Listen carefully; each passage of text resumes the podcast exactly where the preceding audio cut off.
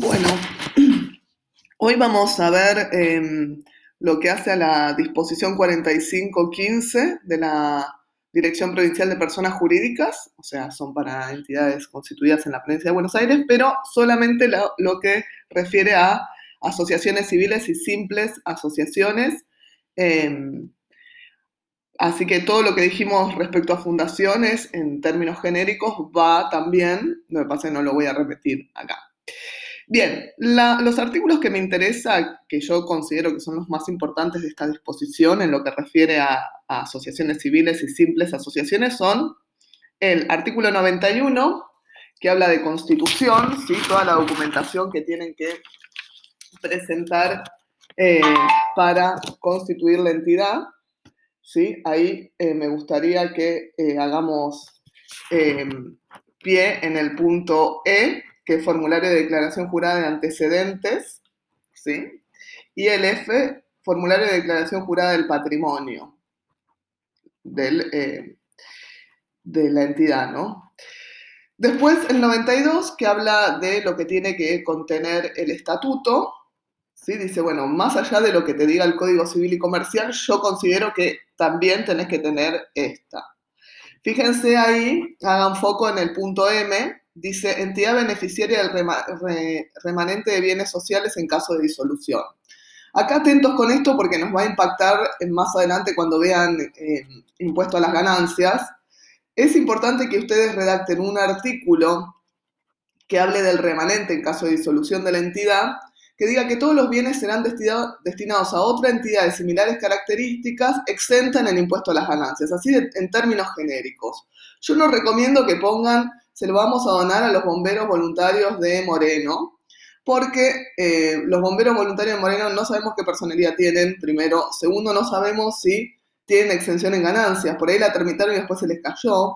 Entonces, es muy probable que eh, cuando ustedes pidan su propia exención en el impuesto a las ganancias, como asociación civil o simple asociación, eh, AFIP chequee, de hecho lo tiene como protocolo de la AFIP chequear eh, el quit de la entidad beneficiaria de, los bienes en caso de disolución y eh, chequee si tiene activa la exención en ganancias. Si por alguna casualidad no la tiene activa, no les van a dar la exención a ustedes. Así que eh, sugiero que en ese punto, cuando redacte el estatuto, lo hagan en esos términos, bien genérico y con esas previsiones. ¿sí?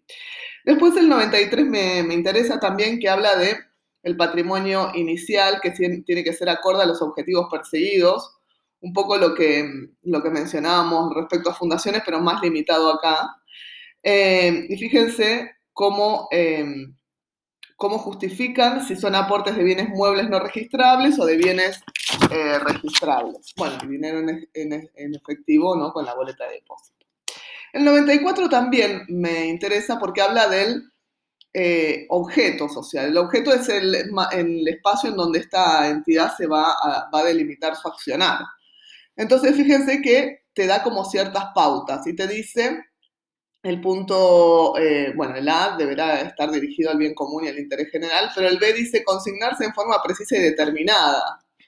Eh, el E no redactarse en forma narrativa ni contener declaraciones de principios. La verdad que redactar un objeto social es todo un arte, ¿no? Eh, bien, la D dice, no se admitirán eh, incluirse, dice, las acciones a desarrollarse no pueden exceder el marco de una asociación civil, por ello no se admitirán incluirse actividades comerciales, gremiales, mutuales o cooperativas. Ya acá me parece que se está excediendo un poco.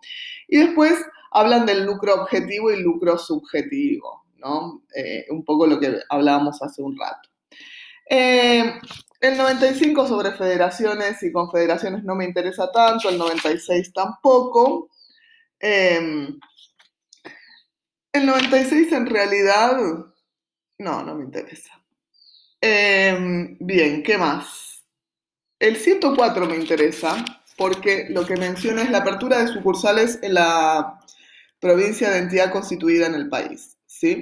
Dice, la apertura de una sucursal o representación permanente en la provincia de Buenos Aires por parte de una asociación civil domiciliada en otra jurisdicción. O sea, esto es, por ejemplo, es una sociedad, una sociedad, una asociación civil que se constituyó en Jujuy y quiere abrir una representación o una sucursal en la provincia de Buenos Aires. Bueno, lo interesante de acá es que hay que darle aviso al, a la Dirección Provincial de Personas Jurídicas de la provincia de Buenos Aires, a pesar de que el domicilio social está en otra jurisdicción, ¿sí? Y fíjense todos los requisitos que tiene. Bien, otro que me interesa es el 105. Dice inscripción de nuevo representante, cesación del anterior. ¿sí? Esto es cuando cambiamos el órgano de administración. Dice, la designación de un nuevo representante exige cumplir con los requisitos del inciso A, D y F del artículo anterior, del 104. La designación del anterior representante se reputará subsistente mientras no se registre la revocación del mandato y la designación del sucesor en representación. Esto es muy importante porque a veces queremos ir a la FIP a hacer un trámite y las autoridades están vencidas. Y me dicen, no, hasta que usted no tenga nuevas autoridades, no vuelva.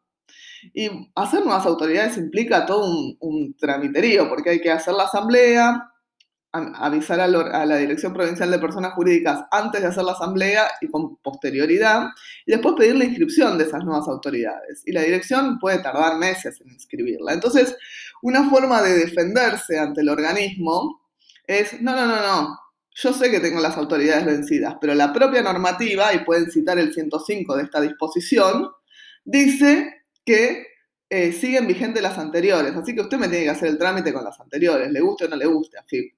Eh, bueno, a veces tenemos éxito, a veces no tenemos éxito con estas respuestas ante el organismo, pero, pero lo interesante es esto, es recalcar que el 105 es extremadamente importante en lo que autoridades respecta para ir a defender autoridades vencidas, ¿no?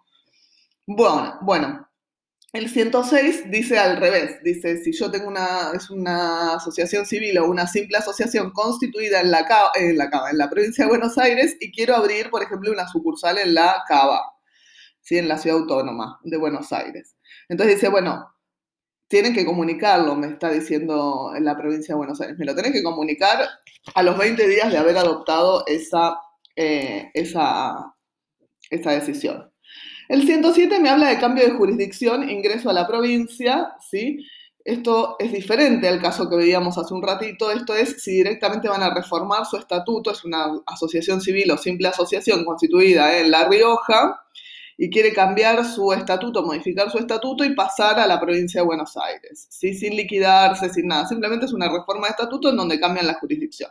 Bueno, acá está, en el 107 las cuestiones que tienen que seguir adelante, ¿sí? Y en el 108 está lo mismo, pero al revés. Si yo quiero salir, ¿sí? Si es, una asociación civil o simple asociación que se constituyó en la provincia de Buenos Aires, iba a modificar su estatuto y pasarse a Tierra del Fuego, por ejemplo, ¿sí? Entonces, todos los pasos que hay que seguir. El 109 también me interesa que habla de reforma de estatutos, ¿sí? Em, y de ahí de, los pasos para, para, inscribir una reforma de estatuto, me interesa también el E, ¿sí? el punto E que dice justificación del quórum. ¿Cómo justificás que tenías quórum en la asamblea para hacer la reforma de estatuto? Bueno, ahí me lo detalla bien. Dice copia certificada del registro de asistencia en donde conste la nómina de socios y firmas de los mismos. Al pie del último folio deberá constar la firma del presidente secretario y secretario que contendrá detalles de socios presentes. ¿sí? El 110, inscripción de designación o remoción de autoridades, ¿sí? Es muy parecido al que habíamos visto antes. El 111 me interesa mucho, mucho, mucho, mucho, ese póngale un zoom especial. Dice renuncia de integrantes del órgano directivo o de fiscalización. ¿Cómo inscribo cuando se va una persona? ¿Sí? Sea tanto del órgano de la comisión directiva o de órgano de fiscalización si es que lo tienen vigente, ¿sí? Y te dice todo lo que debes acompañar. Me interesa el último párrafo que dice, si la renuncia no fuere tratada por los órganos de la entidad, el miembro renunciante se encuentra legitimado para solicitar la inscripción de la misma. A tal fin deberá acreditar por un medio fehaciente que notificó su renuncia a la entidad y que agotó la vía interna para instar el tratamiento de la misma por los órganos sociales. Esto es cuando se va un miembro de algún órgano en disconformidad, eh, la, entidad no, le da bolilla, digamos, entonces acá en la Dirección Provincial de Personas Jurídicas te, eh, te da una pauta de cómo resolverlo, ¿sí? Bien, después hay alguna cosa de los bomberos voluntarios en el 120, ¿sí?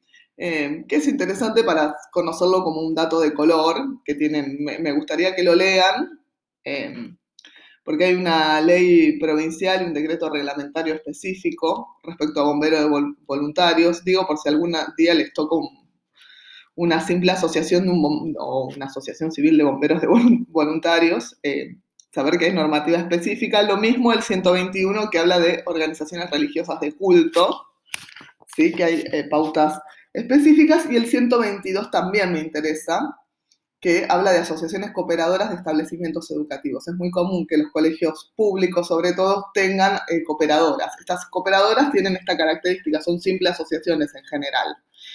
Entonces, eh, dice, bueno, todo el procedimiento para el reconocimiento de estas cooperadoras.